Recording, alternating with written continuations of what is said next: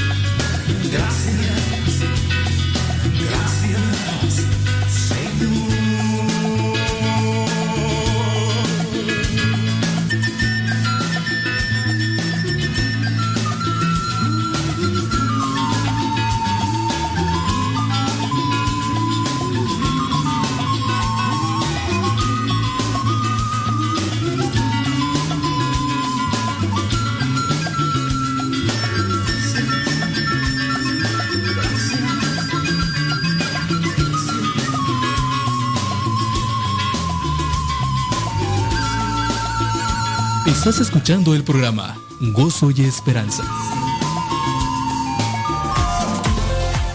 Bueno, pues vamos a darle que es mole de olla. Muchísimas gracias a todos los que ya se conectan para escuchar este programa aquí. Su servidor y amigo, el Padre Modesto Lule, de los misioneros, servidores de la palabra. Muchísimas gracias a los de Radio María, allá en la Unión Americana, que nos dan la oportunidad de llegar hasta, hasta su hogar, hasta su trabajo, hasta su casa. Aquí en este programa tratamos de presentar la doctrina social de la iglesia. La doctrina social de la iglesia.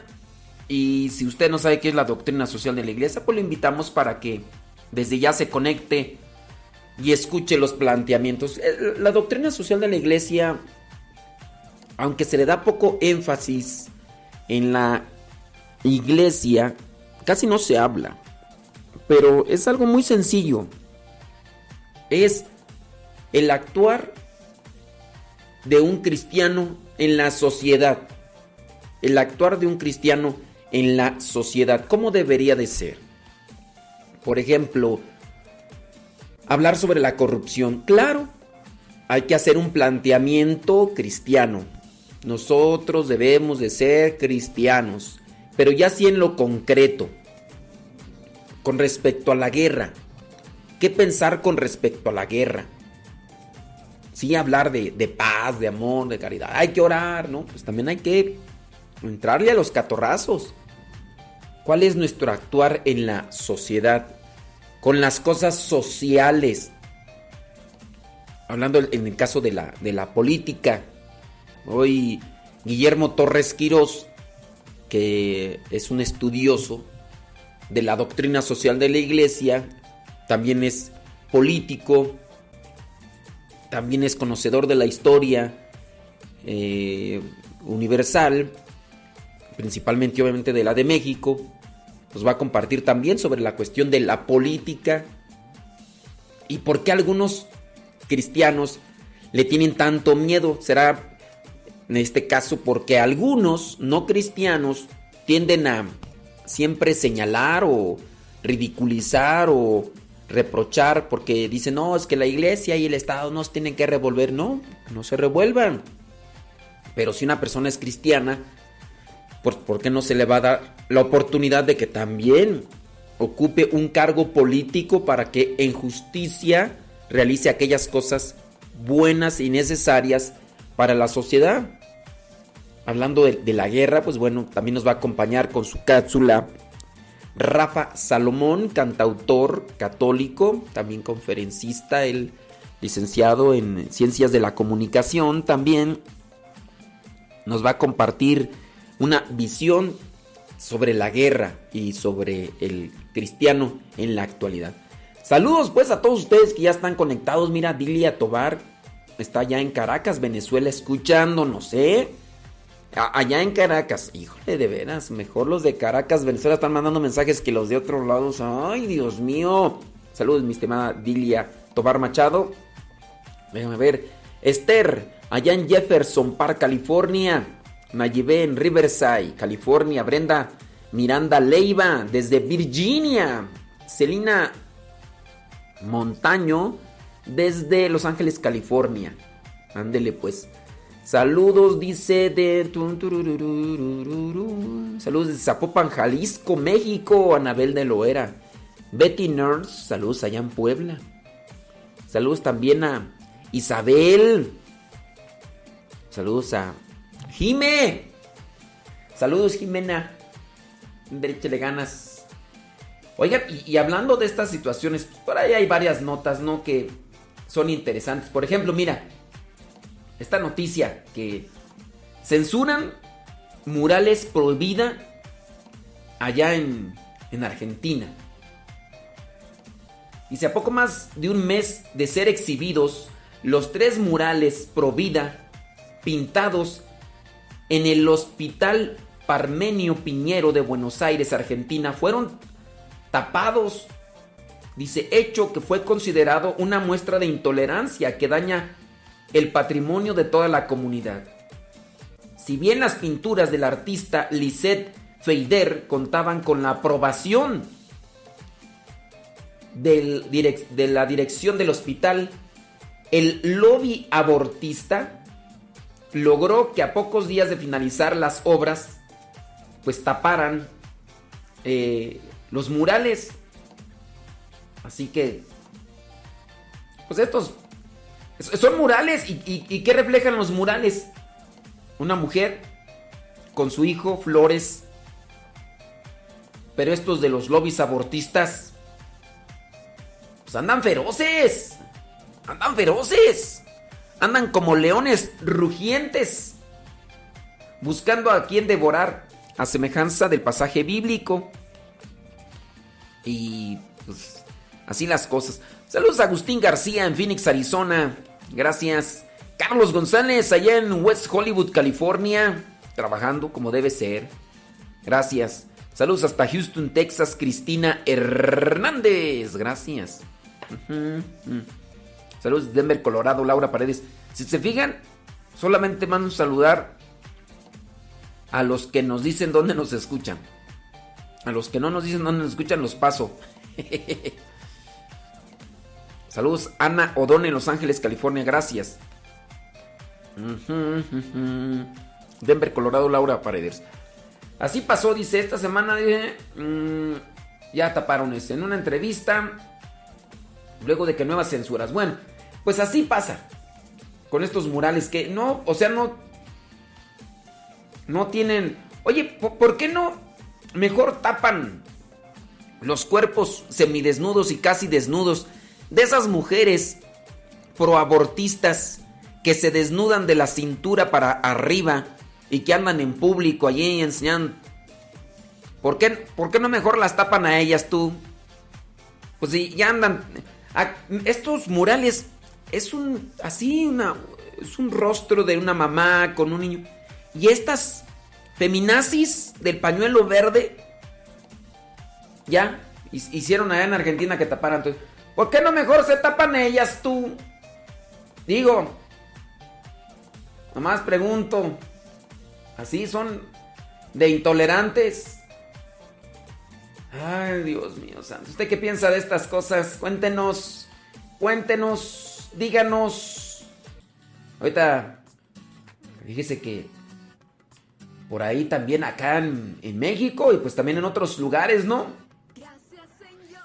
Estos niños que están agarrando armas de fuego y están entrando a, a las escuelas para asesinar a sus compañeritos. ¿Qué pasó con eso? ¿Qué tiene que hacer papá, mamá para... ¿Por, ¿por qué se dieron estas cosas?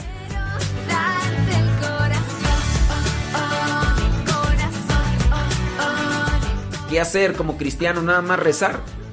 Nada más ¿Qué, se puede hacer? Vamos a hablar de, de actos concretos. Todo lo que me das, jamás podré pagarte lo que has hecho por mí. Siempre me escuchas y sabes que es lo que me hace feliz. Por eso yo confío, haz lo que quieras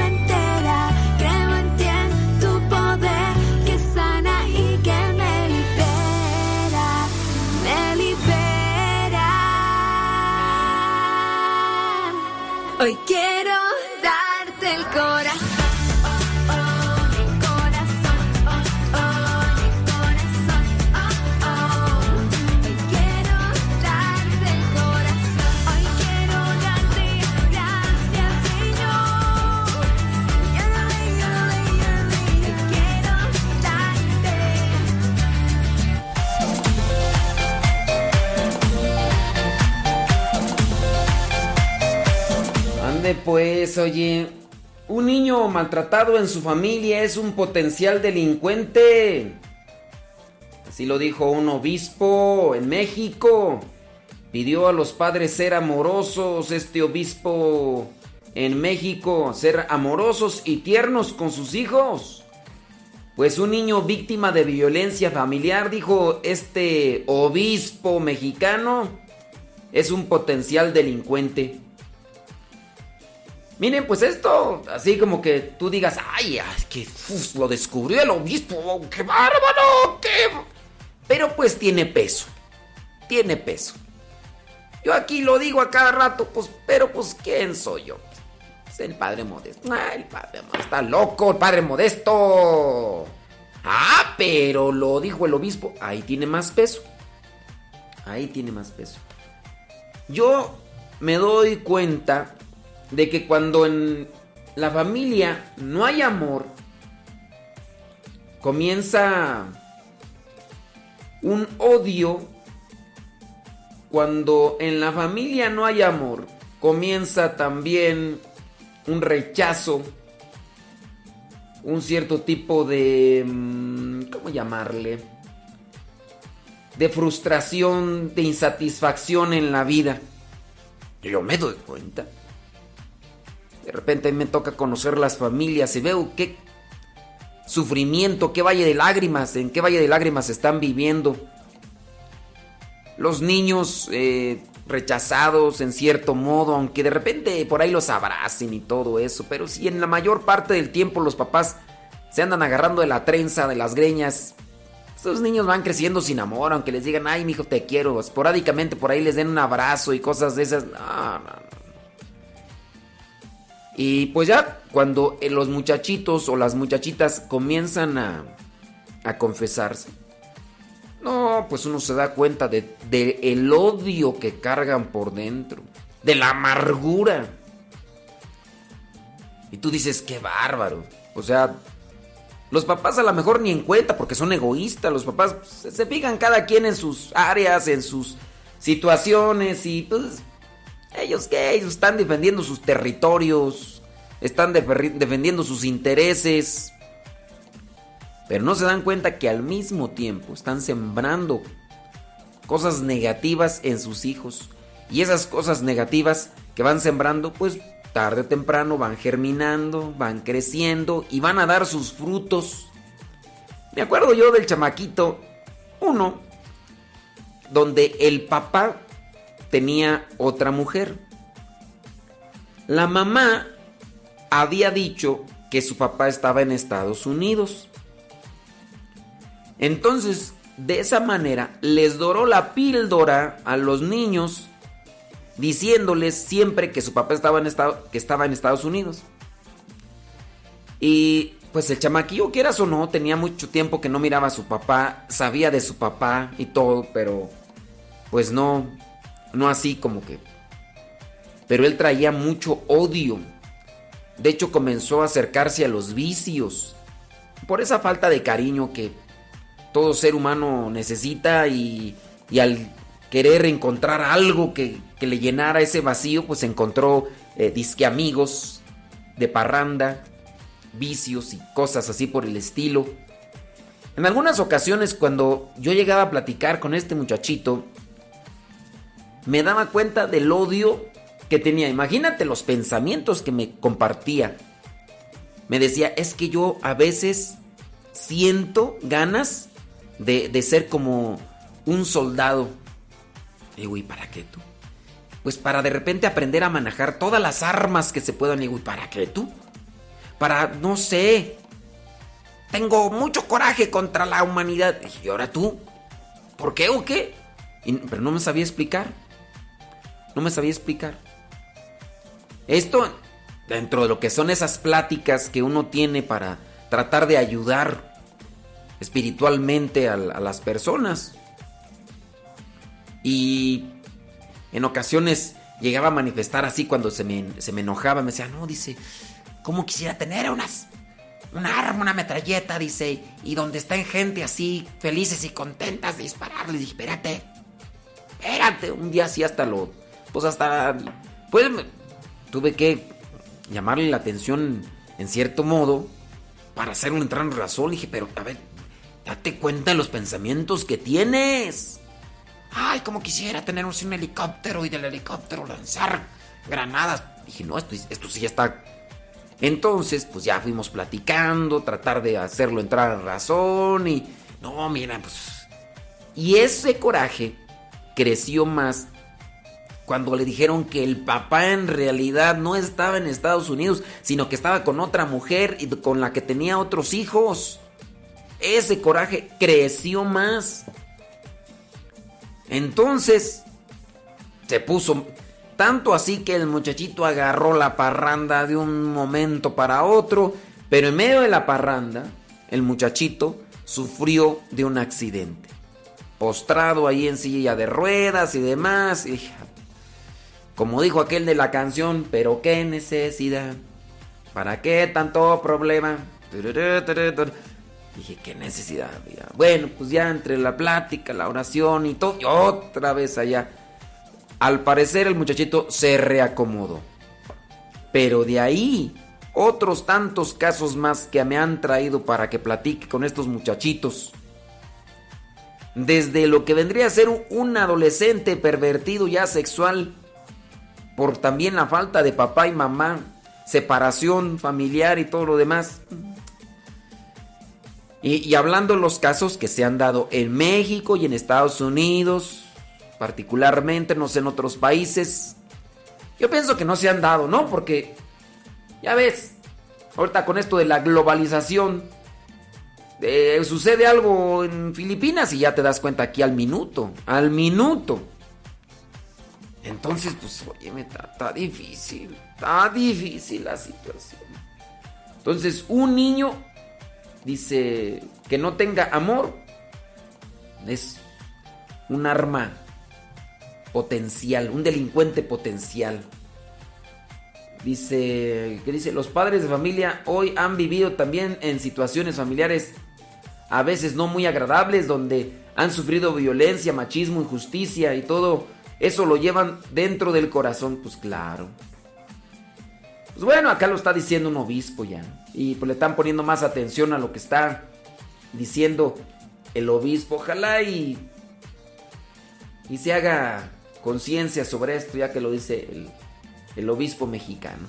Bueno, vámonos con Guillermo Torres Quirós, que nos va a hablar sobre la política y el cristiano para reflexionar. Y ahorita regresamos ya también por ahí anda Rafa Salomón. Saludos a. ¿Quién tú? A Dante. Dice Ostar. Saludos a Dante. Dante Quiñones. Allá en Celaya, Guanajuato, México.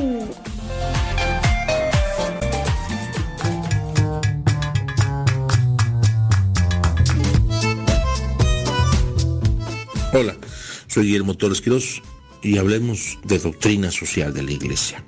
Dentro de la doctrina social siempre hay un tema en el cual muchos católicos eh, pues prácticamente consideran que hasta es pecado comentarlo y opinar de él. Y me refiero a la política y en específico al ejercicio de la política y en ese caso hablemos de la comunidad política. Es importante mencionar que eh, los antecedentes importantes sobre el concepto de política que dieron en su momento los griegos, principalmente Aristóteles, quien decía que el ser humano era un, un animal político, es un ser político. Y que podríamos decir que es em, de modo que el, el, ser humano, que es auténtico, pues debe de participar de forma natural en la vida pública y se vive en ella como un ciudadano, es decir, como alguien inmerso en su comunidad. Hay que decir también que los romanos en la antigüedad eh, pues también regulaban los asuntos públicos en lo que ellos mismos llamaron la república, que sería el derivado del res pública, es decir, lo que se, es de interés público, lo del público. Y claramente los romanos decían que la república, lo que tenía que ver con la república era lo que no tenía que ver con los intereses privados. Y tanto los griegos como los romanos, y en otras sociedades también, siempre se consideró honorable a quienes se dedicaban a lo público, como si fuera algo propio. ¿Y por qué? Porque era sacrificarse de su vida cotidiana para estar al servicio de los otros. Entonces, hay que decir que la comunidad política es algo de la propia naturaleza del ser humano. No es algo que hay que tenerle miedo. Miedo hay que tenerle a las consecuencias del mal ejercicio de la política. A eso, a eso es a lo que hay que tenerle miedo.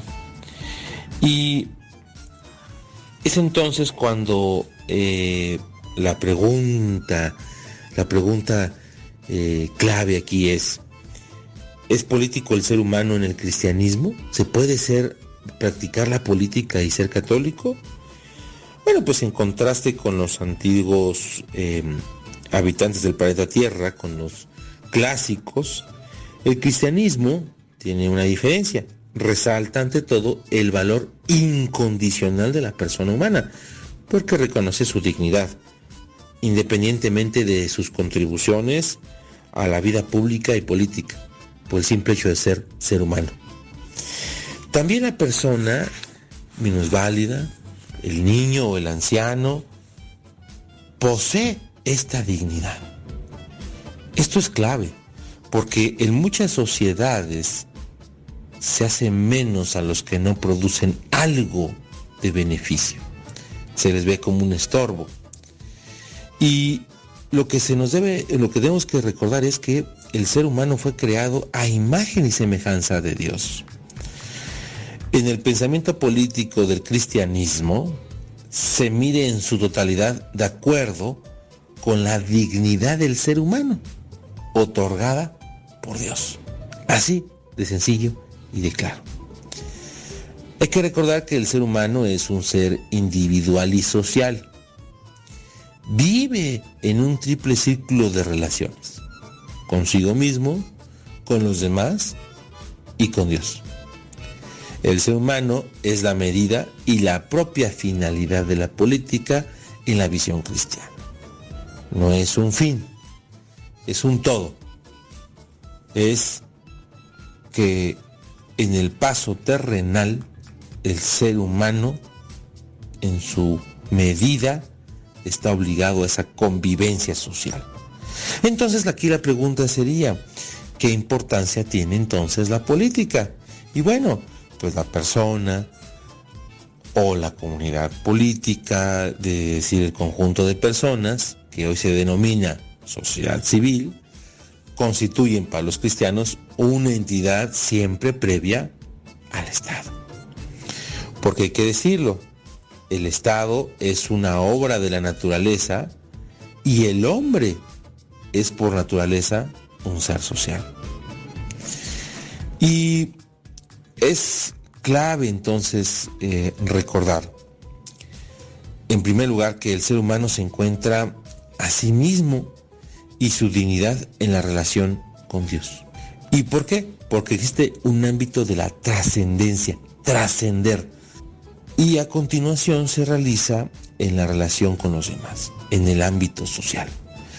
Estas dos dimensiones están estrechamente unidas entre sí en todo caso, quien posee el derecho es primero la persona humana, luego la sociedad y finalmente la organización política que es el propio Estado.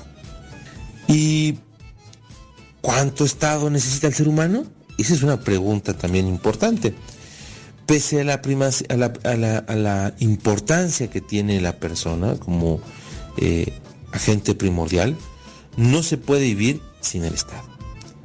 Este tiene un significado subsidiario porque eh, de forma constante eh, ayuda y es imprescindible para crear y garantizar una forma de ordenamiento en la sociedad. Es necesaria para lograr la paz y el control. Sería extraordinario que los deseos y exigencias de los individuos y de todos los grupos sociales se combinaran automáticamente desde el punto de vista del bien común. Pero la sociedad se ve normalmente desgarrada por diversos intereses particulares. Se producen conflictos, luchas, rivalidades y sanas eh, diferencias y terribles competitividades. El más fuerte intenta imponerse al más débil. ¿Quién debería entonces poner orden si no son precisamente las instituciones estatales, es decir, el Estado? Su instrumento más importante será el derecho. El derecho será la herramienta para lograr poner ese orden. El Estado de Derecho, sin recortar arbitrariamente o más de lo necesario la propia libertad humana, crea un ordenamiento que está al servicio del bien común. En el mejor de los, de los casos podríamos decir que el Estado es el espacio seguro en el que la persona humana puede desarrollarse libremente. Y aquí es donde entra eh, un punto importante de reflexión. ¿Qué pasa si la sociedad está descompuesta? Si el Estado está descompuesto y si las leyes, el Estado de Derecho está descompuesto.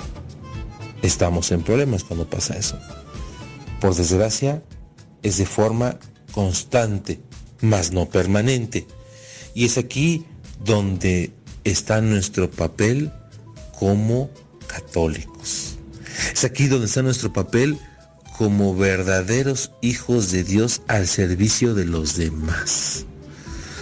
Porque claro que se pueden arreglar las cosas, es cosa que nosotros queramos hacerlo y es parte de nuestra propia esencia al buscar el reinado de Cristo, al buscar que la sociedad, al buscar que el mundo viva lo más cercano a los valores, lo viva lo más cercano al respeto de la dignidad humana y a la búsqueda del bien común.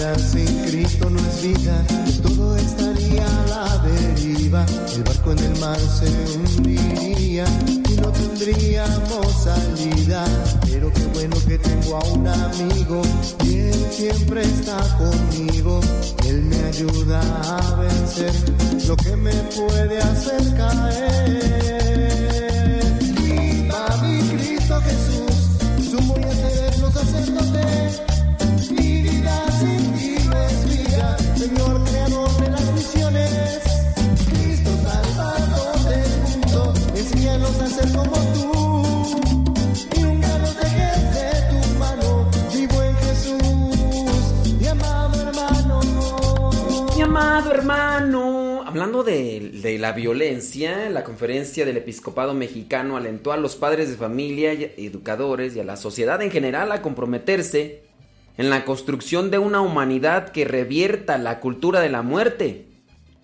Después de que se haya dado ya no solamente una ocasión, sino varias ocasiones estos tiroteos por parte de niños y adolescentes en algunas escuelas, tanto en México como en Estados Unidos. Dice, los obispos mexicanos señalaron que como sociedad global tenemos el gran desafío de construir una humanidad que revierta la cultura, la cultura de la muerte. Y, es aquí donde yo quiero presentar un cuestionamiento, una, pues, una reflexión. ¿Qué es lo que lleva principalmente a estos niños y adolescentes actuar de esa manera agresiva y violenta. ¿Qué, será? ¿Serán los videojuegos tan violentos que cada día abundan más de manera libre en el Internet? Por ejemplo, pues tú ves, no sé, Fortnite, Free Fire, incluso hasta, pues yo estoy viendo eso de Minecraft y todo el rollo. Eh, eh, eh, esos, esas cosas, pues te invitan a acabar. El Minecraft, pues sí, o sea, construir y hacer y... Pero también tienes que matar ahí a los zombies. Tienes que matar a... Incluso puedes matar también a otras personas que se involucren dentro del juego como constructores. Free Fire, pues, ni se diga. Eso por decir los más populares. A lo mejor dentro de 5 2 años o dentro de 3 ya salen otros. Sí, muchos de nosotros jugamos cosas un tanto violentas. Por decir Street Fighter, no, Street Fighter, sí, Street Fighter, este, Mortal Kombat y esos son de los que yo me quedé por lo de las maquinitas, que yo miraba, a veces medio los jugaba y todo. Pero ya ahorita cuando ya los tienen en la casa, ¿qué cosas tienen los niños como juegos en su casa? ¿Será serán los videojuegos los que están haciendo que, que los niños sean violentos? ¿Será en su caso mm, la música? Será... Mm, ¿Qué más tú? La música. ¿Serán las películas? No sé, es, es, ¿cómo se llama esa película tú? Esa película donde les dan un día y una noche para que hagan y deshagan y que nadie, la justicia no les va a hacer nada. La purga, ¿no? ¿Quién sabe cómo se llama? Y, que tienen que, incluso pueden acabar con la gente, robar y, no les van a hacer nada en ese día. ¿Y, esas películas están ahí?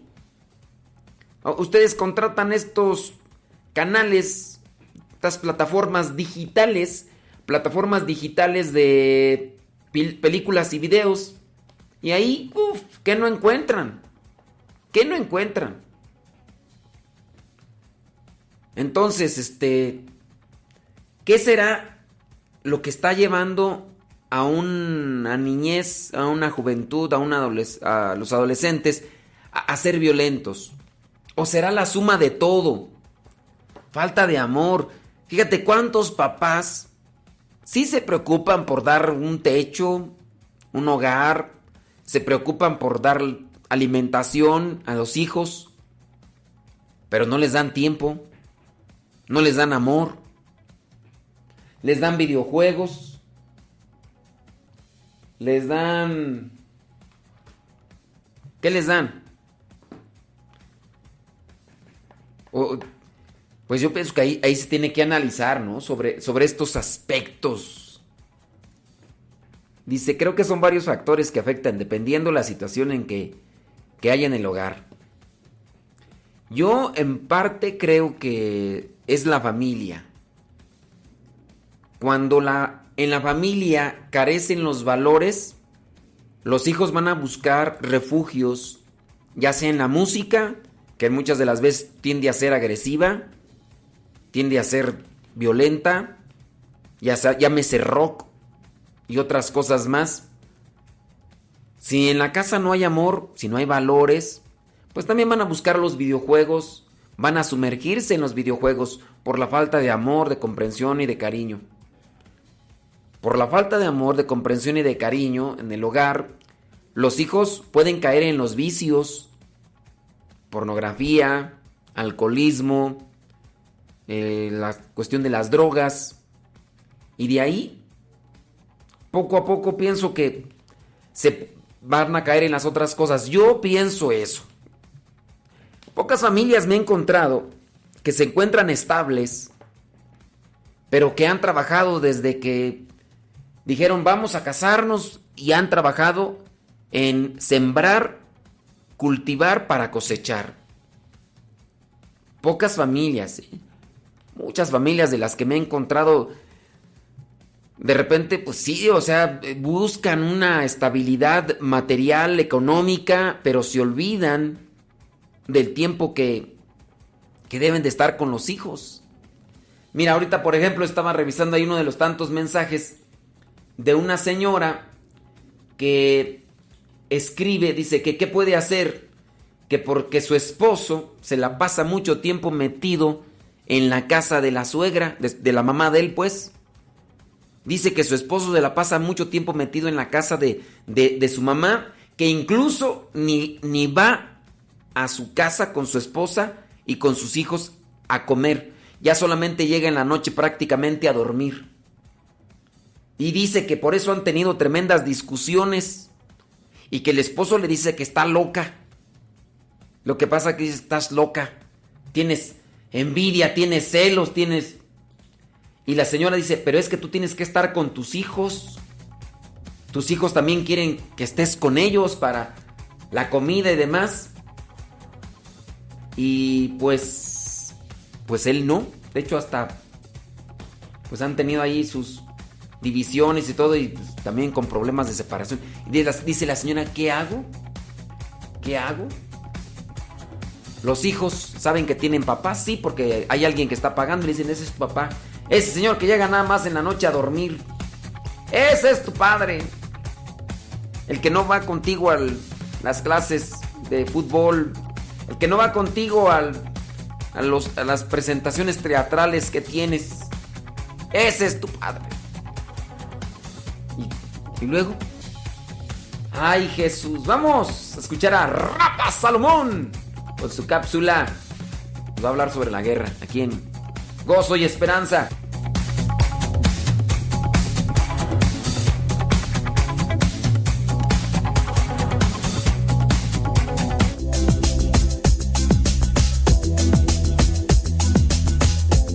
Saludos. Reciban un abrazo sincero de paz y precisamente mi reflexión el día de hoy tiene que ver con la guerra.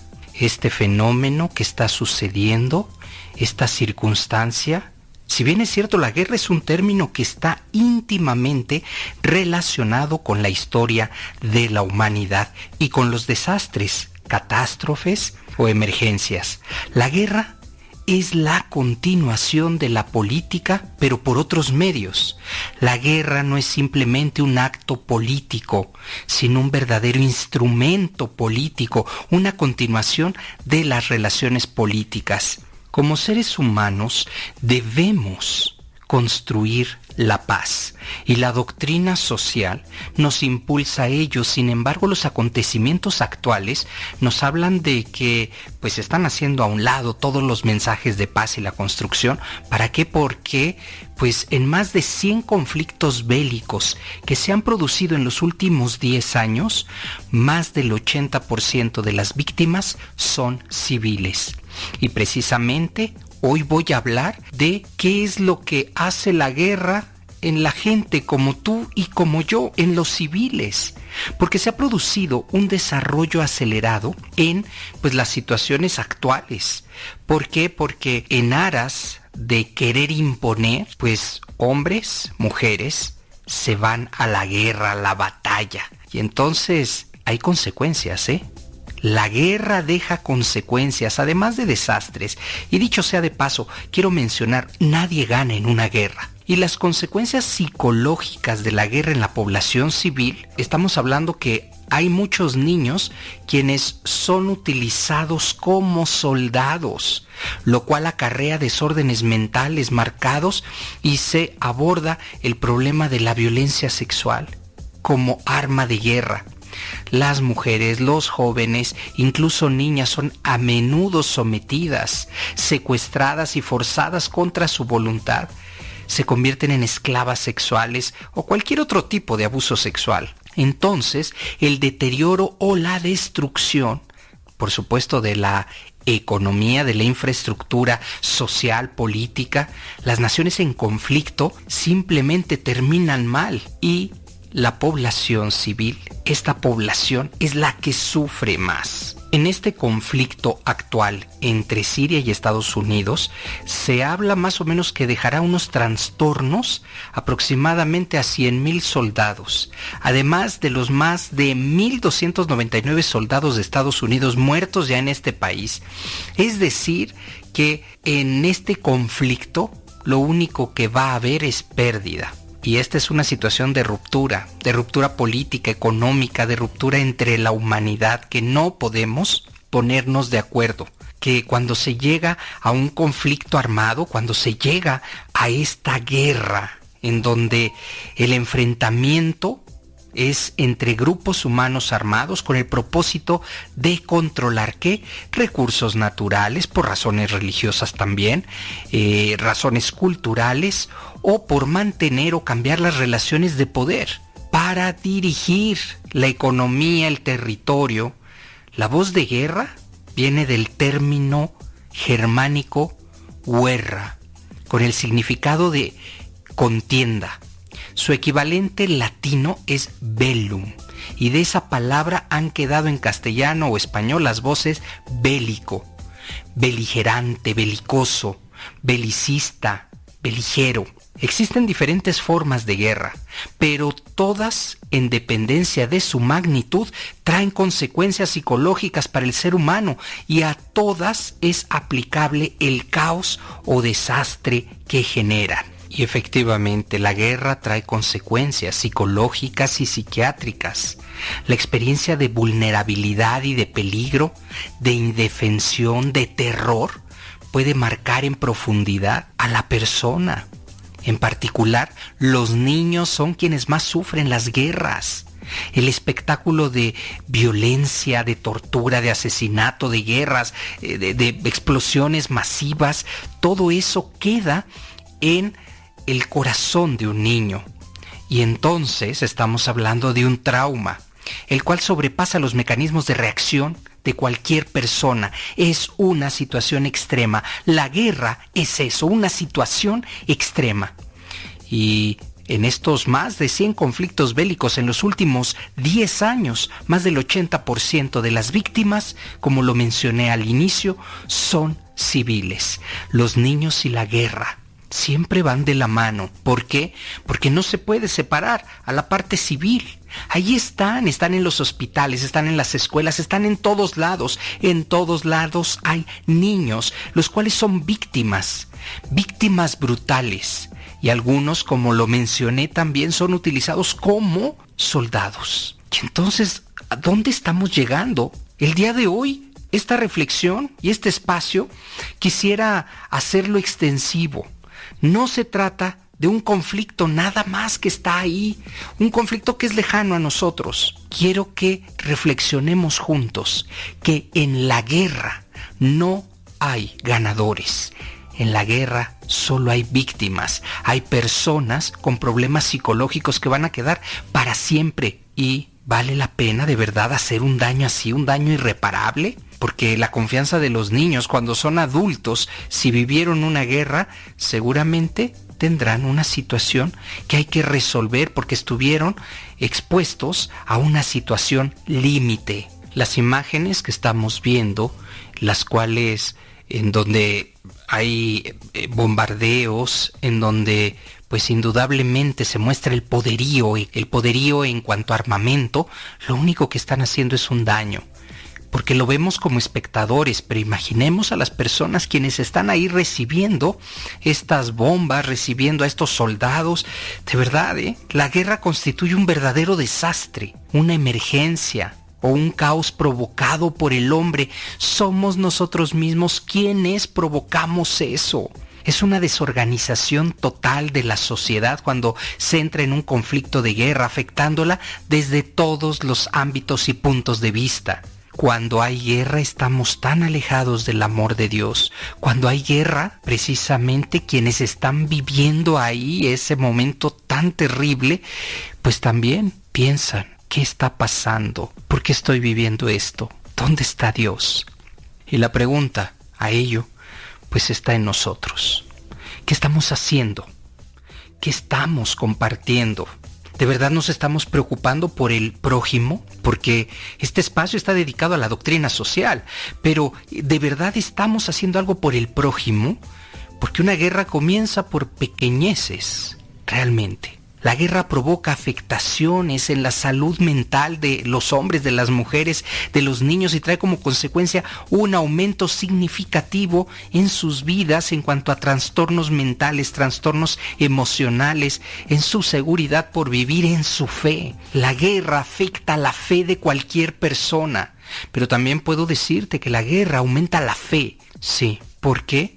Porque es un encuentro vivo. Señor, aquí estoy si en este momento, imaginemos, estamos inmersos ya en una guerra, ¿qué haríamos? ¿Tomaríamos las armas y combatiríamos al contrario? ¿O tomaríamos esta fe que tenemos y le diríamos, Señor, aquí estoy, yo confío en ti? Sé que la situación en mi país es difícil, sé que lo que está pasando en mi entorno yo no puedo cambiarlo, pero hoy tengo fe y sé que si empiezo en pequeñas circunstancias, tal vez pueda ayudar a alguien a creer y pueda ser yo estas manos de Dios en medio de la guerra. Somos los seres humanos los responsables de que esto se detenga. Así que hoy en una humilde y sencilla oración, quienes nos están escuchando en este momento, te pido eleves tu oración sincera a Dios para que este conflicto que está pasando en muchos lugares de nuestra América Latina, en Europa, en Estados Unidos, en todos los rincones de este mundo, que por favor sea Dios quien toque nuestro corazón y nos aleje del egoísmo, nos aleje de la vanidad y nos permita construir la paz. Cada guerra que se gana viene a corroborar la idea de que la guerra terminará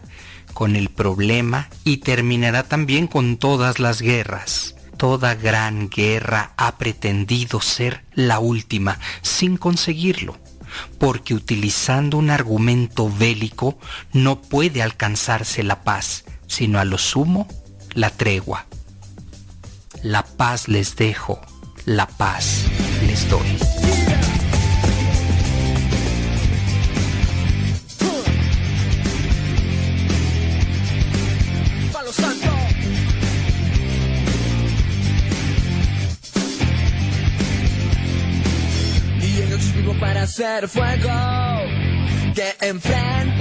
Este arroz ya se coció. Pues espero que después de estos minutos que les hemos estado acompañando, hayamos dejado una reflexión, algo para poner a trabajar en la vida.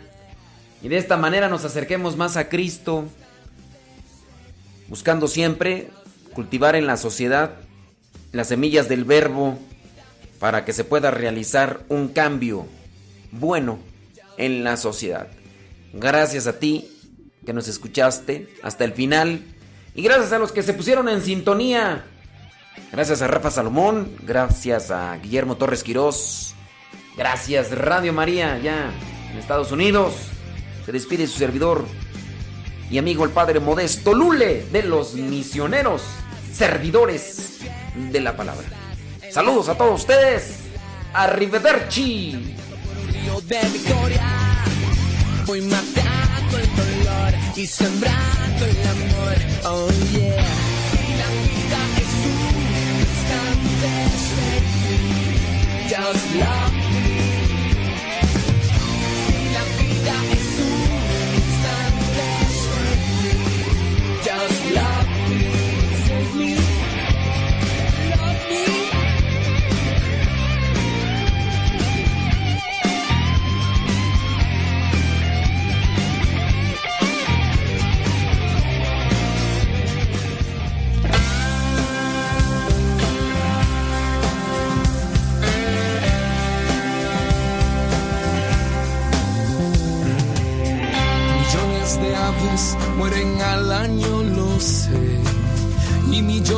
peces, en los mares también. Aire asfixiado, mares manchados, y nadie quiere ver contaminación, es destrucción. Miles de bosques se talan al año, lo sé. Y miles de especies se extinguen también. Campos desiertos, clima alterado. Y nadie quiere ver deforestación es desolación.